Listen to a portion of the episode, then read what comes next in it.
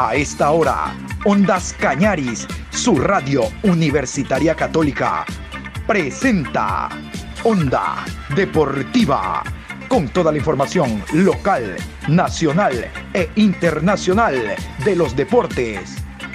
Comenzamos.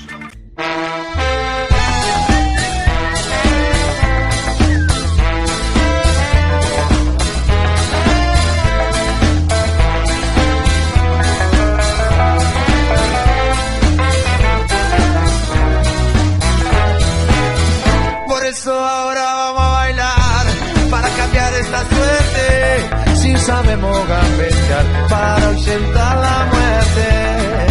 Vamos a bailar para cambiar esta suerte.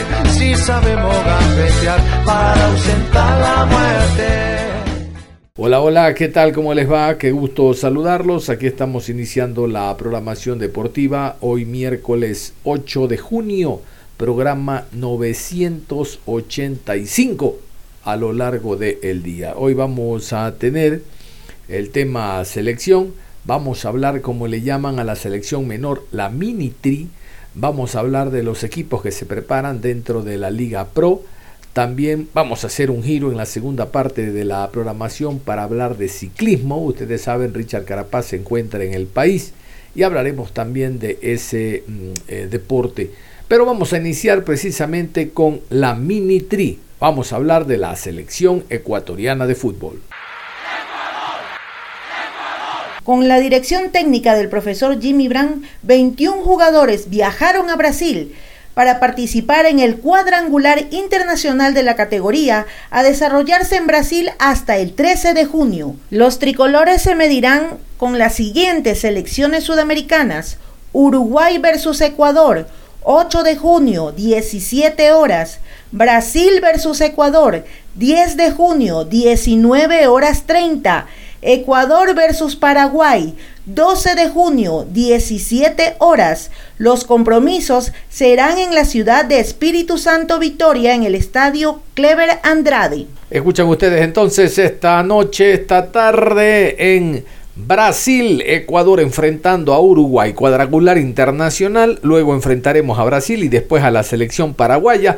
Todo esto pensando en el sudamericano de la categoría donde Ecuador defiende título. Recordar que fuimos campeones con Jorge Célico y llegamos al Mundial de Polonia, pero vamos a conocer a las nuevas estrellas, a los jugadores que tienen este nuevo reto de llevarnos a la cima y nuevamente campeonar a nivel de América. Vamos con la nómina, son los 21 jugadores escogidos por, recuerdan, el soldadito Jimmy Brand, que es el técnico de la selección. Justin Cornejo, Barcelona, Jeremy Batioja, Aucas, Clever Pinargote, Independiente del Valle, Alfred Caicedo, Aucas, Jan Bone, Universidad Católica, Daniel Castillo, Liga de Quito, Mauricio Cagua, Independiente del Valle, Randy Meneses, Liga de Quito, Charlie Delgado, Barcelona, Patrick Mercado, Independiente Juniors, Orlando Herrera, Independiente Juniors, Brian Sánchez, Aucas, Ignacio Mosquera, Universidad Católica, Dixon Vera, Emelec, Stalin Valencia, Liga de Quito, Leandro Llanes, Barcelona, Víctor Álvarez, La Unión, Oscar Zambrano, Liga de Quito, Jan Arroyo, Aucas, Jan Chalá, Universidad Católica y Justin Cuero, Independiente del Valle. Bueno, sacando a limpio hay cinco jugadores de Independiente del Valle, cuatro del Barcelona, cuatro de Liga de Quito, tres de Aucas, tres de Universidad Católica, hay uno de la Unión, uno del Emelec, a breves rasgos lo que presenta la selección a nivel de la sub-20, 21 jugadores que están trabajando. El buen ojo de Jimmy Brand que fue un jugador que actuó en equipos de primera categoría, yo lo recuerdo en la ciudad de Guayaquil teniendo una escuela de fútbol privada y ahora con mucho acierto, inicialmente Jorge Célico le convocó para que forme parte de las unidades técnicas de la selección. Cuando digo de las selección mayor, recuerdan ustedes, estaba Gustavo Alfaro, luego está Jimmy Brand, está Patricio Urrutia, es decir, hay algunos técnicos que trabajan en distintas categorías y el director general era Jorge Célico. A la salida de Célico, Jimmy Brand asume la sub-20 y es el hombre que tiene a cargo, reitero, de intentar reeditar lo hecho con la selección ecuatoriana de fútbol allá en Chile y el campeonato que nos llevó al Mundial de la categoría en Polonia. Éxitos a la selección sub-20 entonces en este tipo de encuentros amistosos para alcanzar el nivel deseado. La idea de muchos futbolistas cuando ya inician el retiro es prolongarse en la actividad futbolística, en lo que ellos conocen. Y así unos estudian para director técnico, otros para preparador físico, otros con el dinero que tienen forman parte de la dirigencia como gerentes deportivos, ¿eh? trabajando también en beneficio de un club que los ha cobijado durante mucho tiempo y otros simplemente demoran en retirarse 38, 40 años y no se quieren bajar del colectivo, ya no como chofer, sino como pasajero, como cobrador, pero ellos quieren mantenerse en esa idea. El Toño Valencia no es la excepción. En días pasados en la ciudad de Quito se presentó oficialmente el Club Tumbaco AB25 Creo que no hay que desglosar mucho el nombre AB25, Antonio Valencia 25, el número que lo acompañó tantos años en el Manchester United, incluso como su capitán, y Tumbaco porque está ubicado el club en ese sector de Quito, casualmente donde está el Club Nacional, club en Ecuador donde Antonio Valencia es hincha, ¿no? Más allá de haber jugado en su momento en Liga Deportiva Universitaria. Y a nivel internacional sabemos todos que su club es el Manchester United, a pesar de haber jugado también en el submarino amarillo en España, en el Wigan en Inglaterra, pero se consolidó en un grande del fútbol mundial como es Manchester. Entonces, vamos a hablar de este lanzamiento oficial del equipo Tumbaco AB25. Vamos a iniciar con las palabras de su presidente, el señor Wilson Villarreal. Él es el presidente del equipo, entiendo que es la persona que ayudó con la estructura, con el espacio físico, y esto ya es una realidad. Wilson Villarreal, el presidente de Tumbaco AB25. Realmente para mí es un honor el poder relatar una pequeña reseña una pequeña reseña histórica de su formación de Antonio Valencia cuando yo desempeñaba las funciones de coordinador general y administrador del complejo del Club Deportivo El Nacional, allá por los años 2000-2001, Antonio, ya a sus 16 años, él ya jugaba en la categoría sub-20. Es así que el profesor Paulo Massa, que en paz descanse, lo invitó a jugar, a participar en los entrenamientos del primer equipo. Luego de él vino el profesor Dragan Miranovic, que igual que en paz descanse, él en el primer entrenamiento que lo vio Antonio, dio la disposición de que él suba al primer equipo. Entonces Antonio se quedó definitivamente en el primer equipo. Recuerdo claramente que fue un día martes y al siguiente día domingo el profesor ya lo puso de titular y Antonio jugó un partido excepcional y siguió los siguientes partidos jugando de titular. Unos cuatro o cinco partidos más el profesor Hernán Darío Gómez lo convoca a la selección del Ecuador. Entonces, como vieron en Antonio realmente una gran capacidad, un gran deportista, el Club Deportivo Villarreal de España lo ficha y lo compra. Luego Antonio pasa al Club Recreativo Huelva de España mismo, donde ese equipo estaba prácticamente peleando el ascenso a la Serie A. consiguen el ascenso con el Club Recreativo Huelva y se interesa el Club Wigan de Inglaterra, a donde Antonio viaja a Inglaterra, luego pasa al Manchester United, donde Antonio permanece cerca de 11 años, en los cuales Antonio prácticamente pasa a ser una leyenda del club Manchester United.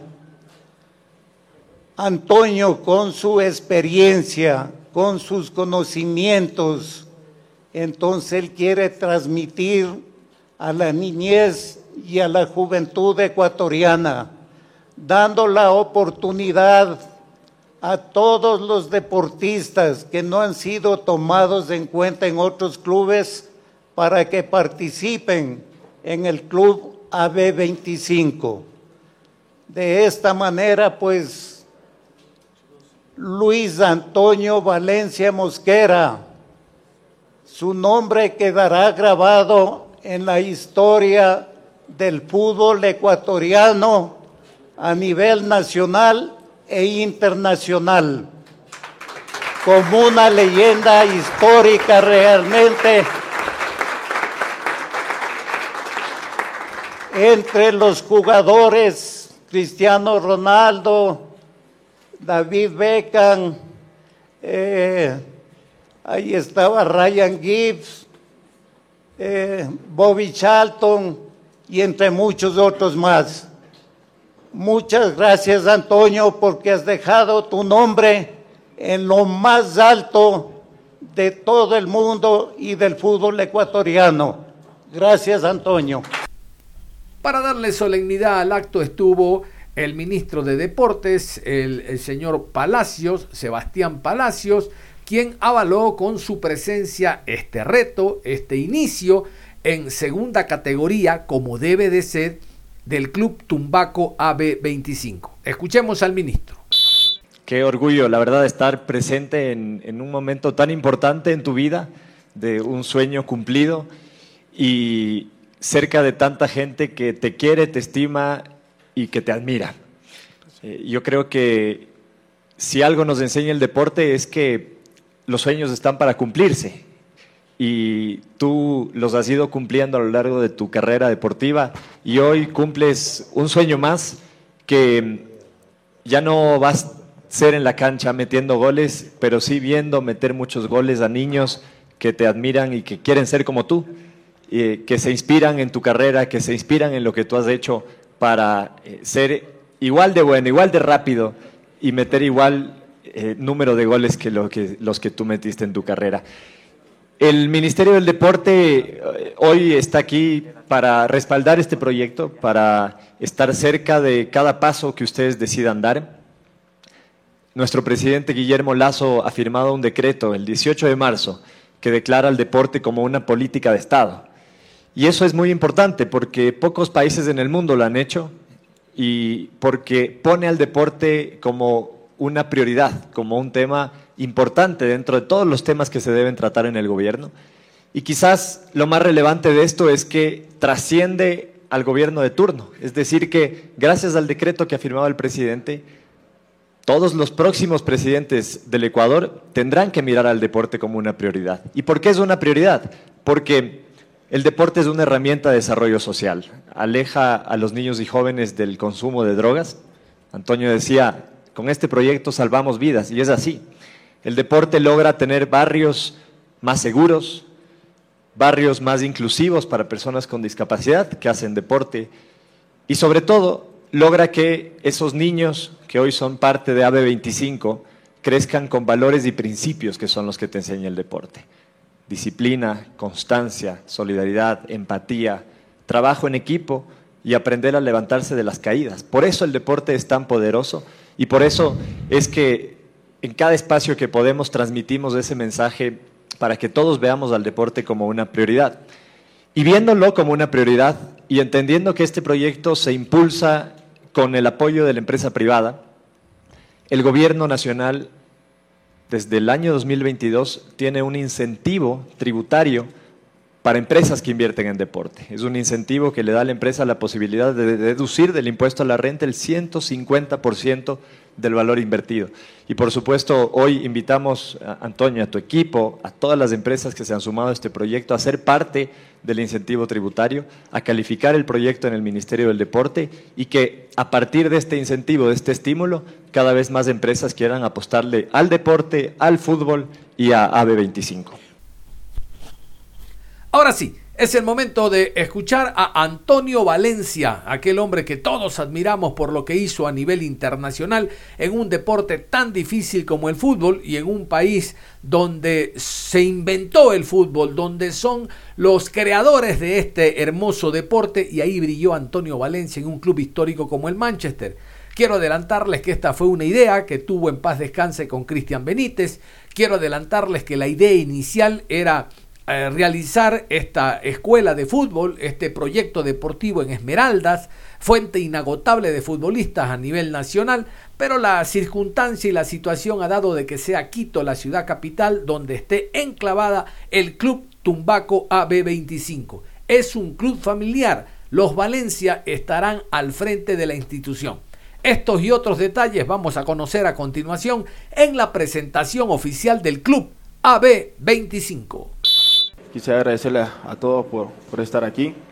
Bueno, esto comenzó en tantas concentraciones que yo tenía con nuestro querido Cristian Benítez de, crear un, equipo de fútbol, ¿no? Siempre pensábamos qué vamos a hacer después que lo retiremos del fútbol.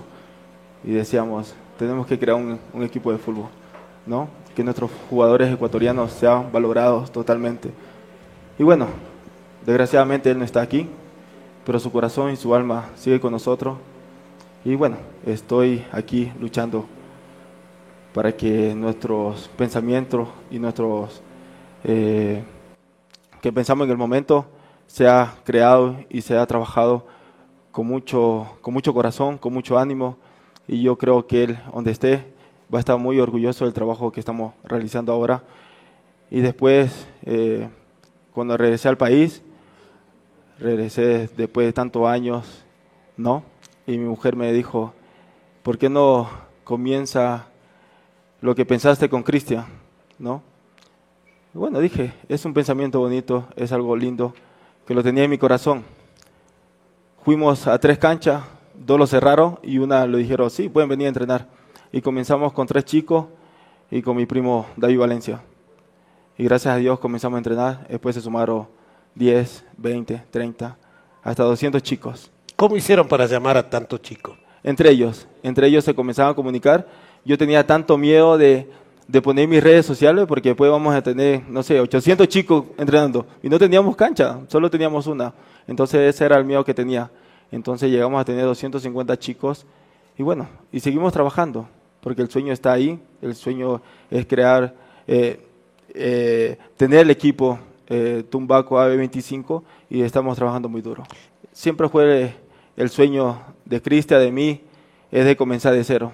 Y gracias a Dios, ahora estamos comenzando de cero, con pies derechos y poniéndole mucho corazón a este trabajo. Para mí esto es salvar vida, ¿no? Con tanta cosa que está pasando en la juventud ecuatoriana y darle una oportunidad a los chicos que, que se formen, que entrenen y que tengan algo que nosotros no tuvimos en la oportunidad cuando estuvimos con Cristian, su 16, su 18, su 19, su 20. No teníamos la oportunidad de, de tener agua. Y ahora los chicos, gracias a Dios, a Power, que lo ha dado la oportunidad, los chicos todos los días tienen la oportunidad de tener agua, ¿no? Tienen ropa, pues gracias a Dios, Amara. Se fueron de pretemporada, ¿no? Sí, los fuimos de pretemporada a Atacame. No, lo pasamos muy lindo, pero gracias a Dios estamos trabajando con mucha humildad y con mucho corazón. Hay mucho talento, en, Ecuador hay mucho talento, no solamente en, la parte futbolística, sino en muchos aspectos, ¿no? Eh, lo pusieron una regla que tenemos 45 jugadores que tenemos que inscribir, ¿no? Y bueno, hasta ahora tenemos 30 jugadores que ya están inscritos y nos faltarían 15 más. Ah, y siguen llegando más chicos, entonces estamos viendo chicos por ahí que tengan la oportunidad de, ser parte de este equipo. ¿Quién va a ser el director técnico del AB25? Eso es algo lindo, ¿no? Yo siempre quise formar un equipo y siempre con, con Cristian decíamos que el cuerpo técnico tiene que ser familia, ¿no? Gracias a Dios, eh, aquí Wilson es como mi segundo padre, mi hermano es el entrenador, Luis Valencia. Ener. No, Luis Valencia. Luis Valencia. Sí, es de Valencia. Entonces, David Valencia también está en el grupo. Luis Murillo, también es como mi hermano, también está en el grupo. Entonces, toda, toda la parte eh, eh, del cuerpo técnico es, es parte de mi familia. Entonces, se están preparando y entonces eso es lindo porque estamos trabajando en familia. ¿Cómo se van a transmitir esas, esas experiencias que usted adquirió en el fútbol, en el Manchester especialmente con los chicos? Porque entiendo que ellos están ávidos en cada entrenamiento de escucharle. ¿Cuál es su metodología para irles inculcando y formando de acuerdo a lo que usted eh, tuvo esa experiencia ya en el fútbol británico? No, poco a poco. Los chicos vienen con una desmotivación muy grande. ¿Por? De- ¿Por? Por ya están en diferentes equipos y le han dicho que no. Entonces, cuando van a un equipo, llegan con una desmotivación muy grande. Entonces, lo hemos encontrado con eso. No creen en ellos mismos. Ese es mi momento ahora mismo de, de, de decirle que tienen que creer en ellos. ¿no? Primero en ellos, nosotros le damos la, la, oportunidad, la confianza, que ellos hagan lo que a ellos les gusta, que es jugar. ¿no? Y después, poco a poco, no le podemos dar tanta información. ¿no? Eh, gracias a Dios, lo poco, lo mucho que he aprendido, e intento enseñarle a los chicos poco a poco. Bueno, gracias a Dios hemos pintado, hemos traído... Usted también ha atizado la cancha. Eh, ¿no? Sí, claro. Ya sabe las dimensiones, Sí, todos, todos, todos. Hasta el presidente. hemos tenido la oportunidad de, de luchar todos. Todos estamos eh, tirando por, por el mismo lado y gracias a Dios, como le le comenté, hemos pintado, hemos eh, traído el agua de una sequía. Entonces todos luchamos por el mismo objetivo que es sacar este equipo adelante. ¿Y cómo va esa metodología? ¿De dónde ustedes tienen la base para trabajar con los chicos? Bueno, por ahora eh, entre chicos, cinco, seis, siete chicos están viviendo juntos, se pagan entre padres, se pagan el departamento, ¿no? Y entonces ellos eh, vienen a entrenar, nosotros les enseñamos sin ningún costo, es gratis, ¿no? Y entonces estamos trabajando con mucha humildad, con mucho corazón, pero por ahora es un equipo de ascenso. eh, eh, como le dije antes, gracias a Dios, a, a, a Marato, a Paue, a a Yunda, que gracias a Dios lo ha ayudado en, este proyecto, ¿no? Y lo estamos sacando poco a poco. Ese es nuestro objetivo, de tener un complejo. Pero esto es poco a poco, esto es paso a paso y gracias a Dios lo estamos consiguiendo. Hemos ido dos sesiones, lo hemos informado muy bien de, lo, de, de- los reglamentos que necesita el... eh, ¿Cómo se llama? No me acuerdo. La ASNA, ¿no? Sí, ASNA, ¿no? ASNA. Gracias a Dios, eh, como le dije, los 30 jugadores ya están inscritos. Ha sido muy complicado, ¿no? Porque ha habido jugadores que no tenían ni el tipo de sangre. Para que se dé cuenta, nosotros hemos intentado eh, que los chicos vengan con el tipo de sangre, las tres vacunas, ¿no? Eh, sus pases, todo en regla. Gracias a Dios hemos trabajado duro. Ha sido dos meses muy complicados de lucha para inscribir el equipo, pero lo tenemos inscrito. Gracias a Dios, eh, 30 jugadores están inscritos y estamos muy contentos, estamos muy felices de, de seguir las reglas que pone ASNA. Gracias a Dios no hemos tenido tanto trabajo, los chicos tienen sus papeles, eh, gracias a Dios los papeles, los profesores también, eh, los profesores, los, los padres han tenido eh, esa apertura de, de dar los documentos y los chicos están inscritos, no hay ningún problema, todos somos ecuatorianos. El objetivo es Participar en el torneo de AMP. Exactamente. Y después, luchar con corazón, con mucha humildad, para tener un complejo. Esto es salvavidas. Esto para mí, un espejo grande cuando yo comencé el fútbol era Ulises La Cruz, Agustín Delgado, Méndez. No, ahora el espejo más grande que yo tengo es Independiente. Ahora me veo ahí, ahora me gustaría que todos mis chicos lleguen a esa, a esa manera, a esa mentalidad de, de lo que hizo Independiente. Comenzó de cero y llegó a, a- a conseguir mucho logro para el país. Siempre pensamos con Cristian hacerlo en Esmeralda, ¿no? Ah, ya. Porque Cristian es Esmeralda, eh, yo soy del Oriente, pero la mayoría de mi familia es de Esmeralda, entonces siempre era la mentalidad de hacerlo en Esmeralda. Pero bueno, se lo dio la oportunidad de hacerlo aquí en Quito, eh, la capital, más oportunidades y, y nada, eh, ahí comenzó y después comenzamos a hablar con el presidente, con el cuerpo técnico, ¿no? con la directiva de decir, bueno, comencemos con ponerle una, un, un- un- un pueblo tan lindo como es Tumbaco que está creciendo y Maestro del Valle. Entonces dijimos, vamos a ponerle Tumbaco. Club Deportivo Tumbaco AB25. También hago de aguatero, de utilero, hago de todo. Lo importante es ponerle corazón a todo. Ajá. Y también de preparador físico, ¿no? Sí, de todo, de todo, de todo. Se Cuando- siente muy emocionado, ¿no, Antonio? no, muy contento. Yo creo que los chicos eh, me están dando vida, me están dando vida y yo lo estoy entregando todo, no me estoy guardando nada y espero que los chicos lo estén aprovechando. ¿Y los partidos cómo los va a vivir? ¿En la banca o en la grada? No, en la banca, al lado de mi hermano, eh, ahí, sufriendo con él. Los colores por Nacional y también por eh, Manchester. Y también es un, un, color que me gusta mucho, que es el rojo. Y bueno, nada, lo el rojo, mucho. negro. Eso, y nada. Perfecto, la pantaloneta igual. Negra. Y el AB25, ¿no? Sí, y el 25, espero que todos jueguen con el 25. no, muy bien. Y el blanco, ¿Ah? El blanco para contrarrestar el, negro y rojo, ¿no? Bueno, no lo voy a, no voy a decir porque si no algunos se ponen bravos. los ejemplos tienen que darle los padres, mamá, papá, tienen que venir con buenos ejemplos. Yo intentaré guiar a los chicos de mi corazón, de mi humildad, darle lo mejor para los chicos para que sepan comportarse en la cancha y afuera de la cancha. Y después los resultados ya vendrán solos. Ellos deciden prepararse bien físicamente, mentalmente. Ya depende de cada jugador. Pero de parte del cuerpo técnico de A25 lo vamos a dejar todo para que los chicos sean unos grandes en el fútbol ecuatoriano. Yo soy muy apasionado, eh, amo este deporte. Entonces, como dice mi hermano, ten cuidado, se te va a parar el corazón. ¿no? Yo creo que no, sería un, algo mixto como como el Cholo o como, no sé, Ferguson, no sé, algo así, pero sería, no, soy muy apasionado. A mí me gusta el fútbol, me gusta vivirlo 100%. No me guardo nada y cuando llego a la cancha me olvido de cualquier cosa. Entonces, yo espero que los jugadores también sean así apasionados y que amen este deporte.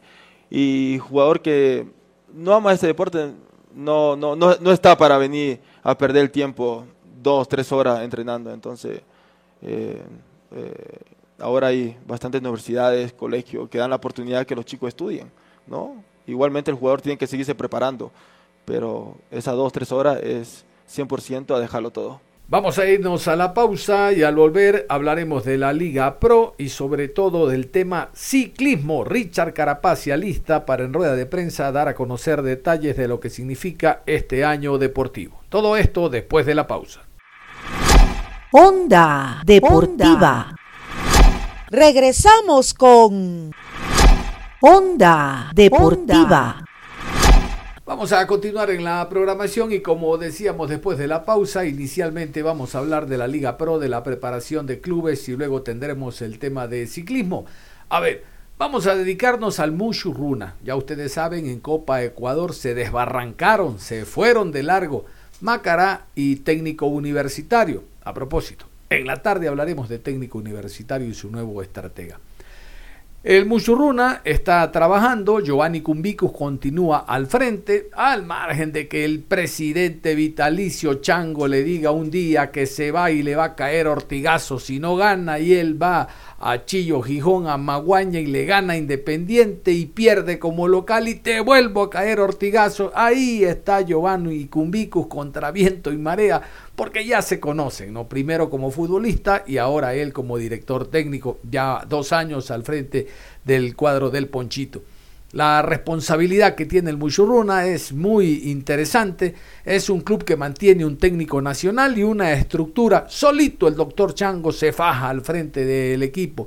Realmente esto es digno de destacar porque tiene un estadio, esto siempre hay que remarcar, tiene un estadio que nadie lo ha ayudado, la empresa privada, él, él, únicamente él es el que ha levantado el estadio en el sector de Chaleche de la cooperativa Muchurruna. A ver, les decía, vamos a escuchar a Giovanni Cumbicus hablando de los trabajos que se realizan en esta semana después del descanso, obvio, cuando se paralizó, cuando finalizó eh, la Liga Pro en su primera fase. Los trabajos al momento, ¿cómo están? Nos aclara el técnico Giovanni Cumbicus. Trabajando, después de unos días estuvimos de, educación, después del último partido frente al Deportivo Cuenca, tuvimos unos días, nos reincorporamos a los entrenamientos el día viernes, trabajamos el día viernes, el día sábado, el día domingo, el lunes también que trabajamos en doble turno y bueno, estamos tratando de aprovechar estos días como para potenciarnos un poco en la parte física, tratar de seguir plasmando el trabajo táctico que pudimos adquirir un poco sobre el final y que hay que tratar de sostener y mejorar como para poder seguir creciendo y, bueno, estamos enfocados mucho en eso, ¿no? Esta semana específicamente y ya en la próxima semana pues trabajaremos más pensando ya en el rival de Copa Ecuador que vamos a tener el domingo 19 frente al Centro Deportivo Olmedo. Tuvimos muchas complicaciones, eh, como tú bien lo manifiestas, algunas lesiones que nos complicaron muchísimo, especialmente de mitad de cancha hacia adelante. Mm, nos, no nos permitió tener una regularidad, fuimos un equipo bastante irregular en la primera etapa, que eso no nos permitió terminar mejor. Eh, creo que eh, tratamos ¿no? de, potenciarnos un poco en la solidez defensiva para partir de eso y tratar de ir creciendo. Y bueno en las últimas fechas pudimos lograrlo y pudimos conseguir puntos importantes que medianamente nos acercaron hacia los ocho que es uno de los objetivos y alejarnos un poco de la parte de abajo. Pero bueno tenemos que tratar de, de seguir creciendo seguir mejorando en base a lo que logramos sobre el final y a partir de ahí pues intentar ser competitivos porque una etapa va a ser muy complicada, muy difícil y bueno, nosotros tenemos los objetivos planteados y debemos eh, luchar y trabajar para poderlos conseguirlo. Pero hay un tema muy interesante, la salida de jugadores, ¿cómo está? Muchos clubes, por no decir todos, sacan y meten jugadores porque quieren potencializar el equipo para la segunda fase. Muchurruna no es la excepción. Giovanni Cumbicus, la salida de jugadores. Noticia, los jugadores que ya no están en el equipo, el caso de Marco Mosquera, el caso de Joao Paredes, eh, Jorman Estacio, eh, Cristian Llama y Gaspar Vera, que son jugadores que no están, Anthony Bedoya, que está entrenando en el sub-19, y bueno, son los jugadores que no están hoy con nosotros, ¿no? Y estamos trabajando, hemos conversado un poco con la dirigencia para tratar de potenciarnos, estamos en la busca de, de, unos tres jugadores más como para poder potenciarnos, ¿no? Bueno, la posibilidad de ver un delantero más, tenemos a Santi ahí en esa posición y a Santa Cruz, estamos buscando un delantero más, la, la posibilidad de incorporar un volante central más y un 10 o un media punta seguramente es la otra posibilidad en la que estamos buscando. El tema Jordana, recuerdan al argentino Jordana que eh, se posesionó en la eh, parte de la delantera, en la posición de delantero del cuadro del Ponchito después de la salida de Bauman, argentino, se rumora de que va a salir. Aquí nos aclara el tema Cumbicus si Jordana se va o no. Sí, sí, está entrenando con nosotros. Conversé algo un poco ayer con él y nos supo manifestar que estaba todo tranquilo y que estaba mentalizado nada más en el trabajo, en tratar de seguir creciendo, seguir aportando individual y colectivamente para que pueda seguir creciendo también él. Y, eso nos da tranquilidad, ¿no? Porque es nuestro goleador, es el jugador referente nuestro y eh, obviamente queremos que él pueda seguir y continuar con nosotros. Carlos Feró, Carlos Feró, jugador también de que se rumora podría vincularse a un equipo de la ciudad capital, incluso lo daban por Manabí bueno, nos aclara Cumbicus si el jugador continúa o no a, ah, formando parte del equipo. No había sabido nada del tema, me enteré así mismo porque un periodista me lo preguntó. Eh, pero la verdad me, me sorprendió un poco porque de verdad habíamos conversado justo el día anterior con Carlos, jamás me manifestó nada, no me había dicho nada, me hubiese dicho algo, a lo mejor si había alguna situación, pero pero no, está todo todo tranquilo, de ahí no no he conversado con él porque bueno, está en un periodo de, de recuperación de, su pantorrilla, su gemelo que se le cargó un poco, entonces está en la parte de la de, la parte médica tratando de, de aliviar esa molestia para poder trabajar ya con nosotros, pero no, no, la verdad que no, no, no he sabido nada, no he escuchado nada, ni tampoco favor Les decía al inicio, el tema Copa Ecuador llamó al asombro a los otros dos clubes de la eh, provincia del Tunguragua, técnico universitario, para afuera con el equipo de Vargas Torres, Unión de Pujilí, afuera lo dejó al equipo del Macará. Ahora Muchurruna pone barbas en remojo. Este torneo es importante, ya saben, los premios, ya saben ustedes eh, el premio económico y el premio deportivo cuarto en Libertadores de América. Sobre el tema Copa Ecuador y lo que ha visto hasta el momento, Giovanni Cumbico nos cuenta.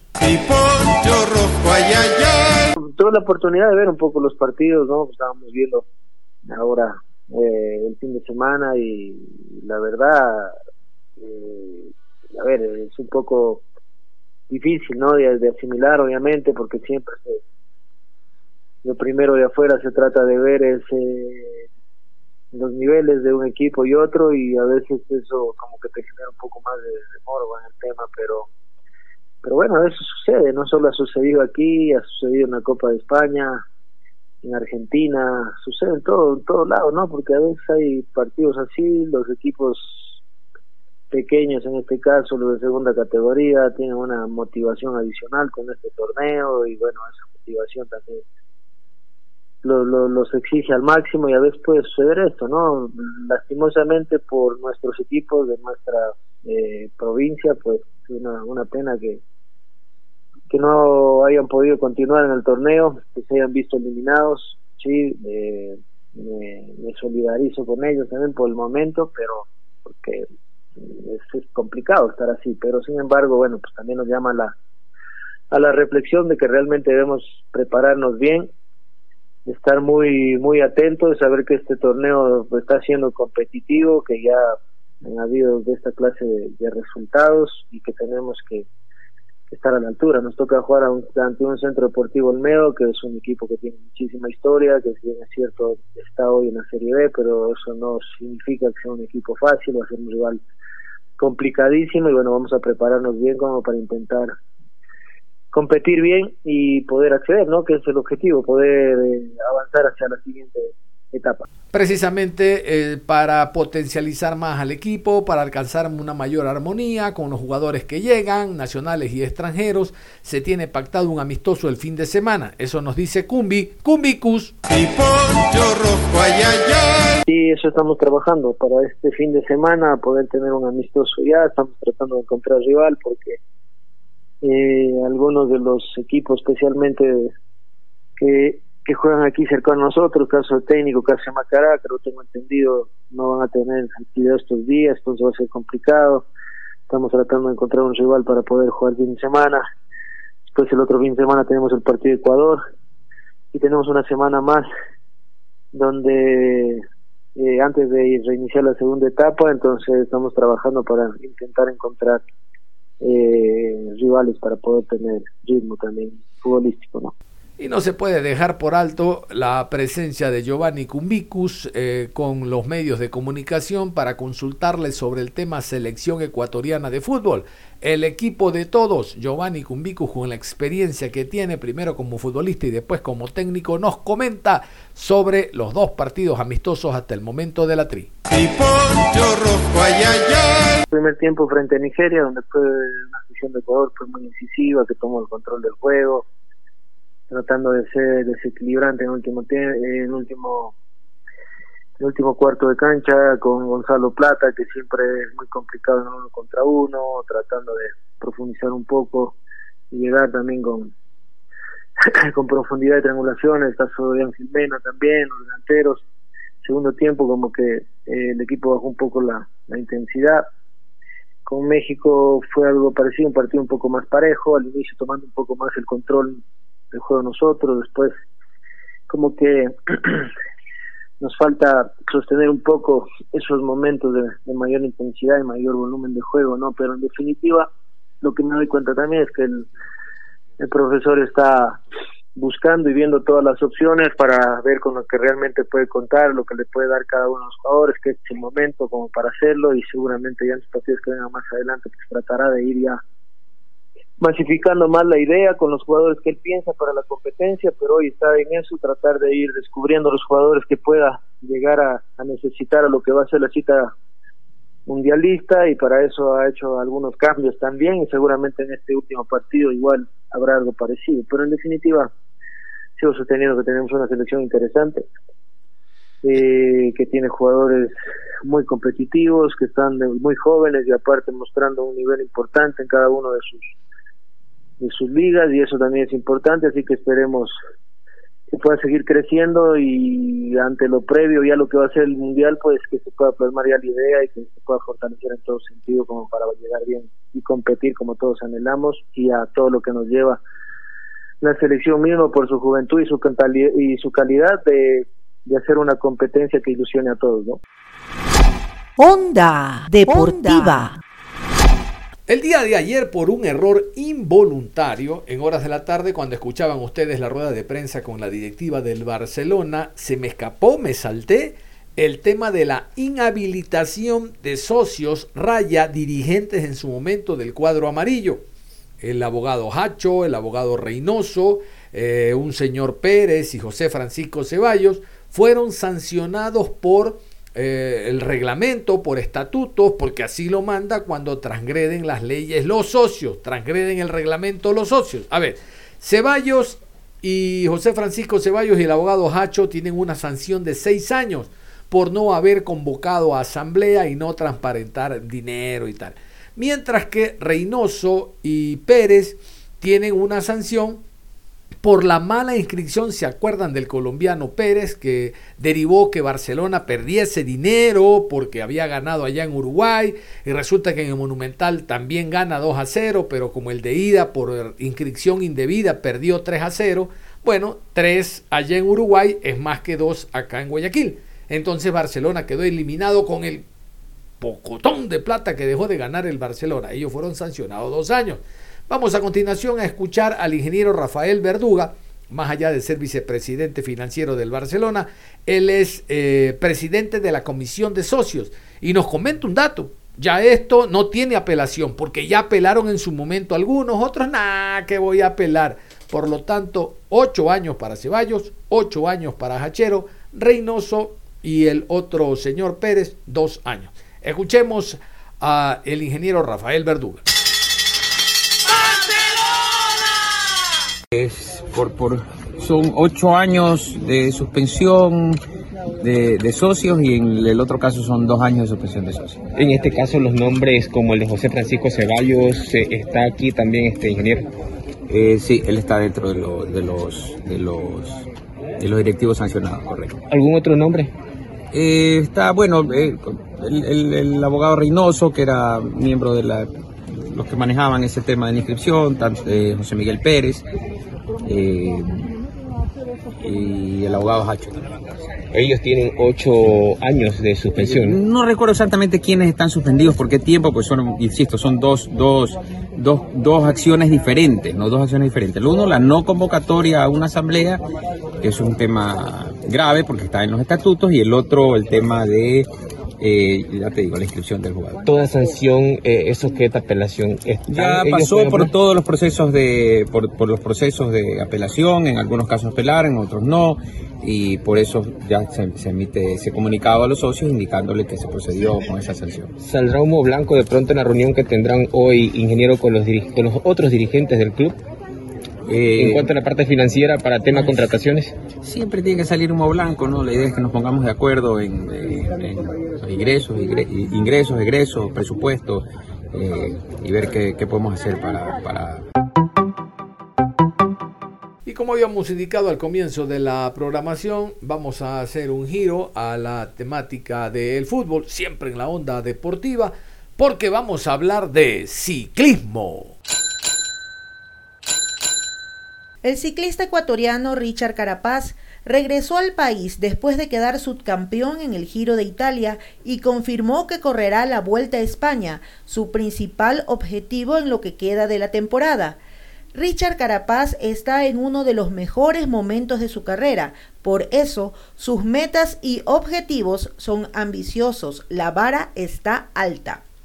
La locomotora brindó una rueda de prensa en las instalaciones de Banco Pichincha en Quito y estuvo acompañado por Antonio Acosta y Santiago Vallas, presidente del directorio y gerente del banco respectivamente. Carapaz calificó como positivo el balance de la edición 105 del Giro de Italia, en donde alcanzó el segundo lugar y se mostró como uno de los corredores más regulares a lo largo de los 21 días fue un giro con mucha competitividad. Hubo una regularidad bastante grande, aunque tuve días más ajetreados que otros señaló el carchense y agregó que su estado físico y la motivación por ganar estuvieron siempre al 100%. El compromiso de Banco Pichincha es el de continuar trabajando para motivar a figuras que inspiren a todo el país y al crecimiento del deporte ecuatoriano El corredor de Ineos aprovechó la oportunidad para agradecer el apoyo de todos los aficionados durante las tres semanas que duró la campaña. Ahora Richard Carapaz permanecerá por un mes en Ecuador y durante los próximos 15 días se someterá a una recuperación activa, es decir, rodará entre 2 y 3 horas diarias y después retomará los entrenamientos con Ineos. Una vez cumplido el entrenamiento en el país, Carapaz regresará a Europa y correrá la vuelta a Polonia entre el 30 de julio y el 5 de agosto y después la vuelta a España entre el 19 de agosto al 11 de septiembre. El ciclista de 29 años está enfocado en hacer otra gran vuelta y llevarse el triunfo. También manifestó que terminará la temporada con algunas clásicas, aunque no especificó cuáles serán. Escuchemos sus declaraciones. Carapaz, eres capaz de ganar una vez más. Carapaz, eres capaz de ganar una vez más. ¿Cuál es su calendario a partir de ahora? Ahora principalmente estoy enfocado en, en hacer otro, otro, otro gran tour que sería la Vuelta a España. El principal objetivo sería eso, no ahora. Previamente posiblemente haga una vuelta pequeña que sería Vuelta a Polonia y ya luego terminar la temporada con alguna clásica que todavía no, a ciencia cierta no lo sabría, pero creo que primero cumpliría lo que va a ser Polonia y Vuelta a España y luego ya un par de clásicas para final de temporada. ¿Cuáles son los escenarios más idóneos en Ecuador para estas próximas vueltas? Bueno, ahora la verdad que, que voy a estar más o menos alrededor de un mes aquí en el país. Eh, que, que, igual estaré en casa en Cachi para, para, entrenar. La verdad es un lugar que me gusta mucho y, y, siempre he entrenado ahí, así que siempre me quedo ahí, así que es mi lugar preferido. Dice, se convirtió en el latinoamericano que más maglia rosa ha conseguido. ¿Qué opina de este récord que acaba de conseguir? ¿Dónde guarda las maglias y los peluches? Bueno, al final no, creo que lo más importante no es, no es el número de mallas, ¿no? sino lo importante es de la manera como se las ha ganado, yo creo que eso es lo que más vale. ¿no? Y bueno, al final son recuerdos, que los tengo. Al final los peluches los tienen mis hijos que les gustan, así que ellos son los afortunados. Dice, ¿cuál fue la etapa en la que tal vez sentiste cansancio extremo y pensaste en rendirte. Esto en cuanto al giro de Italia actual. Bueno, en general el balance de, del giro ha sido positivo para mí. Creo yo que ha sido un giro con bastante competitividad y, y sobre todo que, he tenido una regularidad grande. ¿no? Yo creo que me voy a eso por, por la regularidad. ¿no? Luego pues sí había días que han sido un poco más ajetreados que otros, pero en general el estado físico y, y sobre todo pues con las ganas de, de, siempre querer ganar, pues han estado así, ¿no? Y creo que una de las más etapas de mayor desgaste creo que ha sido la etapa de Torino cuando vestí la malla el primer día, porque teníamos mucha calor y había sido mucho más. Fue creo que una de las etapas que más marcó los Si nos puede comentar ¿En qué va a constituir su periodo de recuperación de cara a su próxima competencia? ¿Cómo inicia su preparación? Gracias. Bueno, ahora más o menos tengo unos 15 días de, de como de recuperación y luego ya vuelvo a los entrenamientos normales.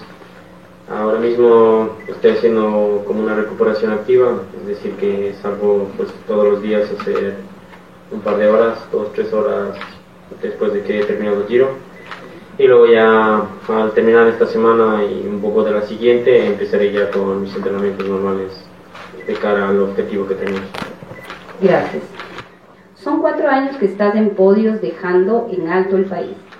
¿Qué, qué decirles a los niños jóvenes que te ven en, en, que te ven como un ejemplo en el deporte?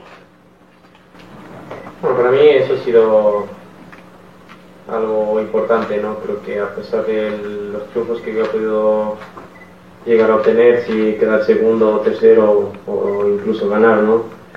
Creo que desde que he pasado al ciclismo profesional me he mantenido en un nivel bastante óptimo y, para mí creo que es el, el mayor,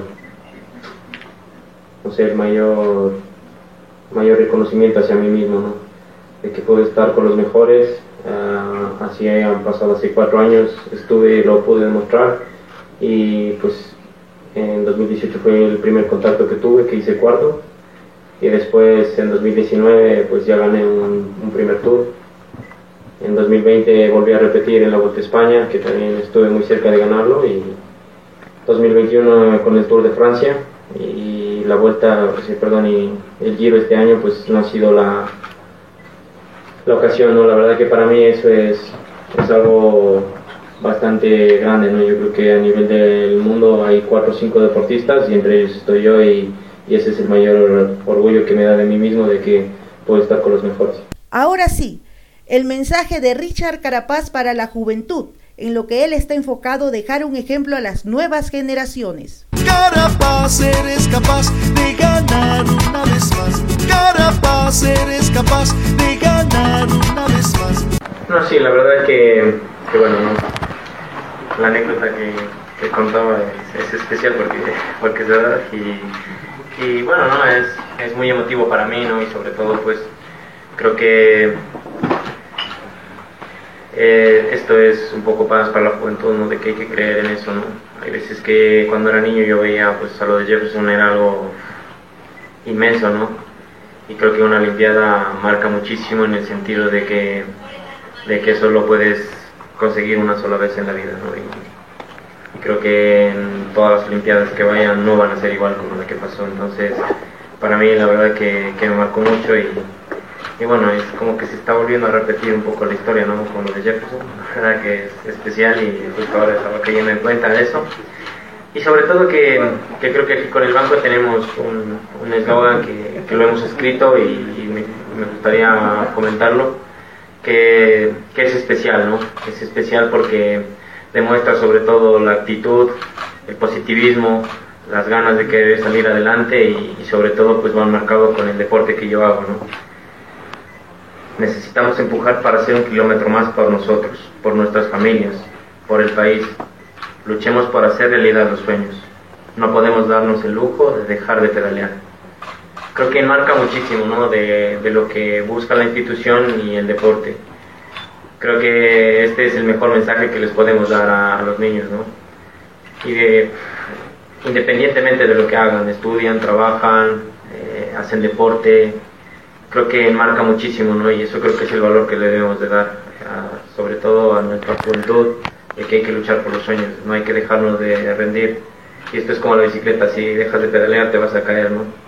Y creo que tenemos que hacer ese kilómetro, hacer ese kilómetro por nosotros, por nuestra familia, por nuestros seres queridos, porque al final eso va a marcar mucho. Y en mí ha sido algo especial, ha marcado una medalla de oro que, me voy a llevar hasta que, no sé, cuatro o cinco generaciones lo puedan olvidar. Así que eso es especial. Refrescante esta nota con Richard Carapaz sobre todo lo que tiene programado el resto del año y muy contagiante el mensaje para las futuras generaciones, más allá de deportistas o ciclistas, para que usted salga adelante ante la adversidad. Antes de cerrar, quiero indicarles que hoy después de las 13 horas con 30 vamos a meternos al tema Liga Pro eh, Betcris Vamos a hablar sobre todo del técnico universitario. El equipo ambateño ya tiene técnico. Iván Vázquez arriba o arribó el día de hoy. En horas de la, eh, el día de mañana va a ser presentado en rueda de prensa, estratega eh, español. Yo les cuento todos los detalles en la tarde, después de las 13.30. Por ahora no se despegue de la sintonía de Ondas Cañaris. Continúe con nosotros. Un abrazo. Nos reencontramos en la tarde para ahuyentar la muerte.